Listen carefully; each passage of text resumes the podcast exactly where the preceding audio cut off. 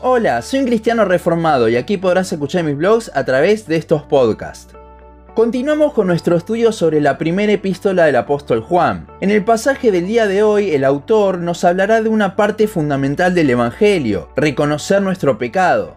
Primera de Juan 1, 5 al 10 dice, Este es el mensaje que hemos oído de él Dios es luz y no hay ninguna tinieblas en Él. Si decimos que tenemos comunión con Él y andamos en tinieblas, mentimos y no practicamos la verdad. Pero si andamos en luz, como Él está en luz, tenemos comunión unos con otros, y la sangre de Jesucristo, su Hijo, nos limpia de todo pecado. Si decimos que no tenemos pecado, nos engañamos a nosotros mismos, y la verdad no está en nosotros. Si confesamos nuestros pecados, Él es fiel y justo para perdonar nuestros pecados, y limpiarnos de toda maldad. Si decimos que no hemos pecado, le hacemos a Él mentiroso y su palabra no está en nosotros.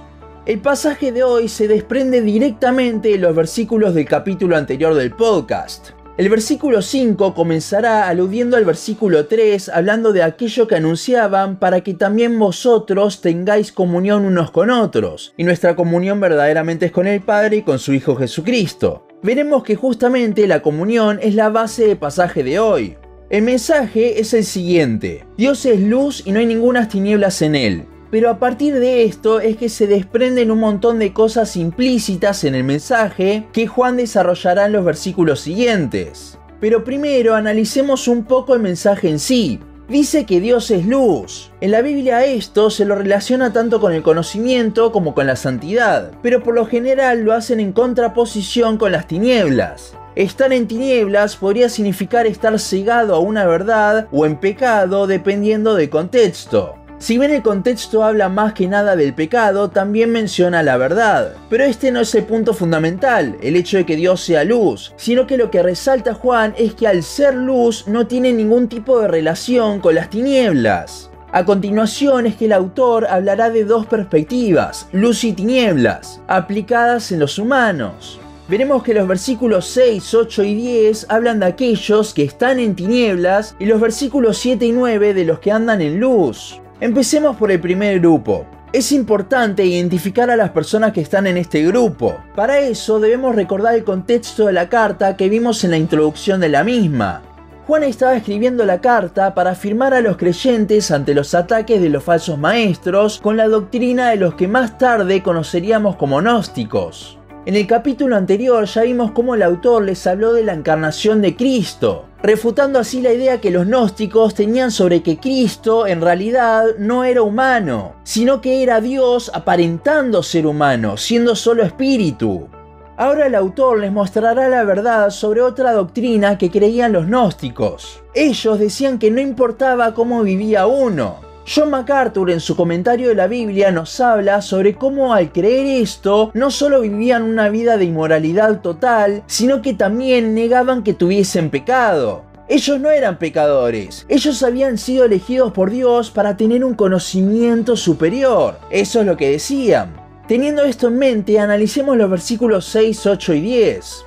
Cabe aclarar que el apóstol Juan dice esto en forma de suposición, ya que no es un ataque directo contra los falsos maestros. Él no buscaba atacarlos, sino que buscaba mostrarle la verdad a los destinatarios, los verdaderos creyentes. El versículo 6 comienza diciendo, si decimos que tenemos comunión con Él y claramente los gnósticos decían que tenían comunión con el Padre, ya que hablaban de que Él les había dado un conocimiento superior. Pero a la par que decían esto, pecaban con libertad. Justamente andaban en tinieblas, por lo que algo no cuadraba bien. Porque ¿cómo podrían tener esa comunión de la que se jactaban cuando se movían de forma totalmente opuesta a Dios? También habla de cómo no practican la verdad, siendo la verdad las cosas de Dios. Ellos vivían como si no les importase lo que Dios decía. Y es que esta incongruencia no la veían porque no veían su pecado. Aquí es cuando viene el versículo 8 entonces. Este versículo nos habla de algo de lo cual Pablo también habla en Romanos 3. Todos, absolutamente todos, somos pecadores. Si bien los gnósticos decían que el cuerpo en esencia era malo, una vez adquirido ese conocimiento superior, dejaban de verse como pecadores, porque el cuerpo no importaba. Justamente por eso pecaban tanto, porque no les importaba.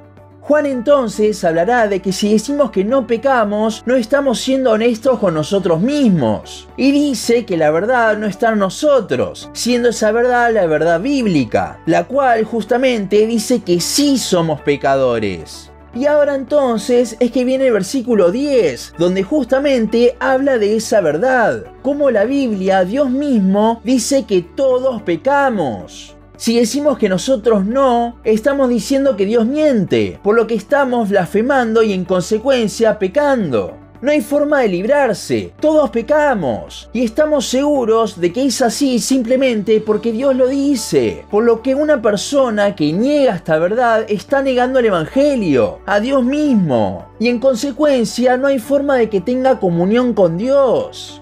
Ahora hablemos del otro grupo. Si leemos el versículo 7 sin contexto, podemos llegar a interpretarlo de formas que rozan la herejía. Este versículo, si lo interpretamos de forma lineal, nos puede hacer pensar que la sangre de Cristo nos limpia de nuestros pecados porque andamos en luz. Básicamente, salvación por obras. Pero esto no es ni de cerca lo que el apóstol quiere decir acá. El estar en comunión unos con otros sí es resultado de estar en la luz, siendo la luz Dios mismo. Estamos en Cristo. Por eso es que podemos tener comunión entre nosotros como hermanos. Ahora lo complicado viene cuando menciona el sacrificio expiatorio de Cristo. Nótese que no habla de que nos limpió, sino de una limpieza continua. Y es que al caminar en luz necesitamos día a día que Dios nos limpie lo cual no es hecho por medio de nuestras obras, sino por medio de la sangre de Cristo. Y si bien el versículo 8 habla más bien de lo que decían los gnósticos sobre que no tenían pecado según ellos, es aplicable para todos. Juan con el versículo 8 y el 10 también, no solo está refutando a los falsos maestros, sino que también les da una muestra de lo que es caminar en luz. Ese andamos en luz se ha sacado mucho de su contexto para juzgar a personas en su caminar. Pero eso no es lo que hace Juan acá. No habla de una vida impecable, porque si pensamos que es así estaríamos diciendo lo mismo que los gnósticos, que no tenemos pecado.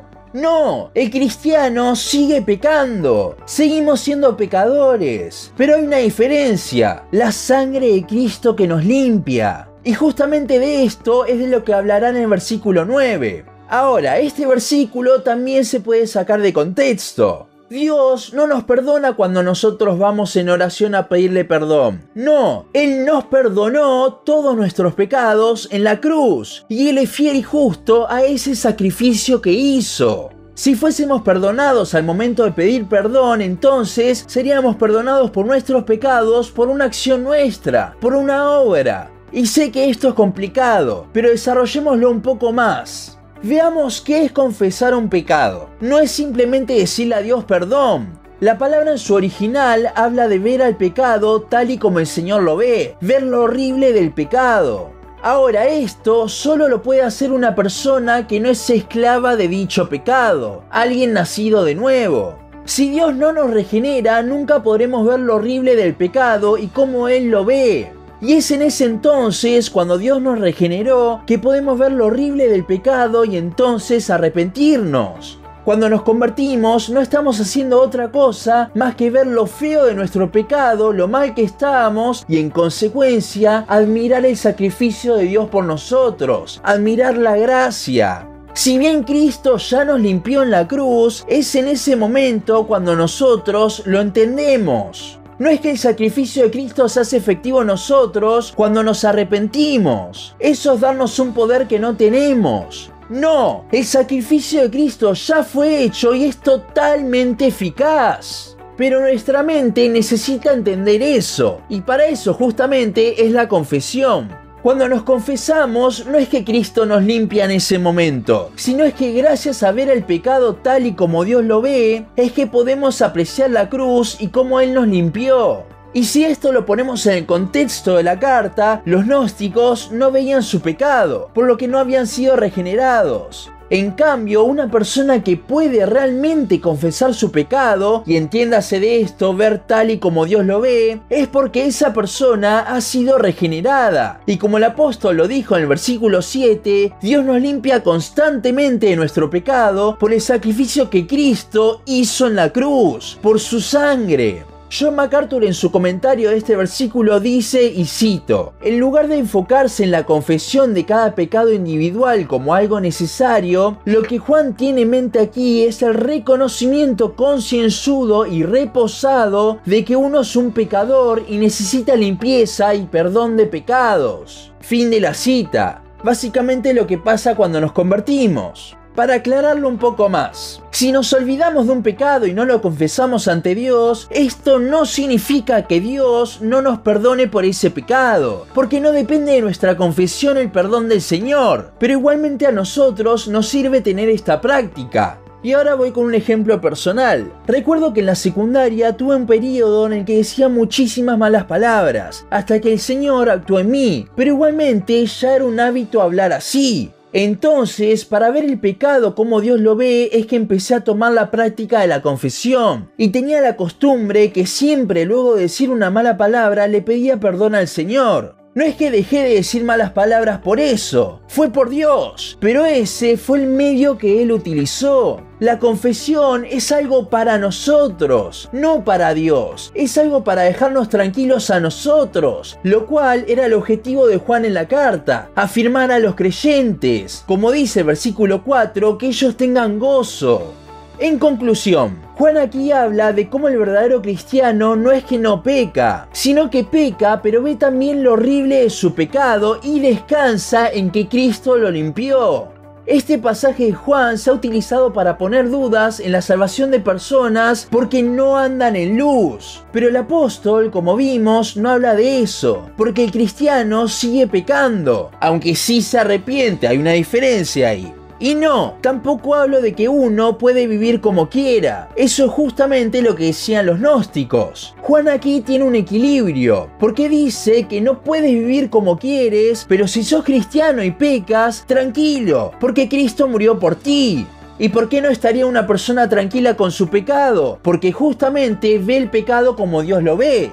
Para cerrar, quiero dejar algo bien en claro. Juan en esta carta no duda de la salvación de personas comunes, sino de falsos maestros. Y siempre en la Biblia, cada vez que se duda de la salvación de alguien, es de falsos maestros, ya que ni siquiera creen en el Evangelio. Pasajes como el de por sus frutos los conoceréis de Mateo 7:20 o en Mateo 3:8 con hacer pues frutos de digno arrepentimiento y otros tantos como Simón en Hechos que intentó comprar al Espíritu Santo, si vemos el contexto habla de falsos maestros. En estos casos de Mateo los fariseos, en el caso de Juan los gnósticos. Hablan de personas que pervertían la Biblia pero si una persona dice entender realmente el Evangelio, lo conoce, lo sabe explicar, en ningún lado de la Biblia nos habla de que podamos decir que no es salva. Los apóstoles nunca pusieron en duda la salvación de las personas así. Y de vuelta, no es que un cristiano pueda vivir como el mundo. Si vemos una vida de pecado en alguien, entonces debemos hacer lo que hace Juan aquí con sus destinatarios, repasar el Evangelio, mostrarle lo horroroso de su pecado para que pueda ver justamente su pecado como Dios lo hace, acto que igualmente solo será posible por la regeneración del Espíritu Santo.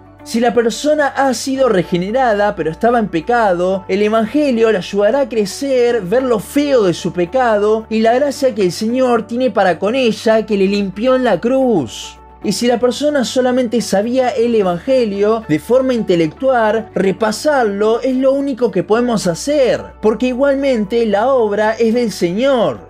Ponernos en actitud de jueces sobre las personas es todo lo contrario a lo que hace Juan aquí. Ver lo horrible del pecado es lo que hace la gran diferencia, ya que eso nos lleva a la cruz. Y Juan en este pasaje es todo lo que quiere para sus lectores. Este es un gran motivo de oración para todos, que cada vez podamos ver más lo feo de nuestro pecado. Así de esa forma podremos apreciar más la cruz.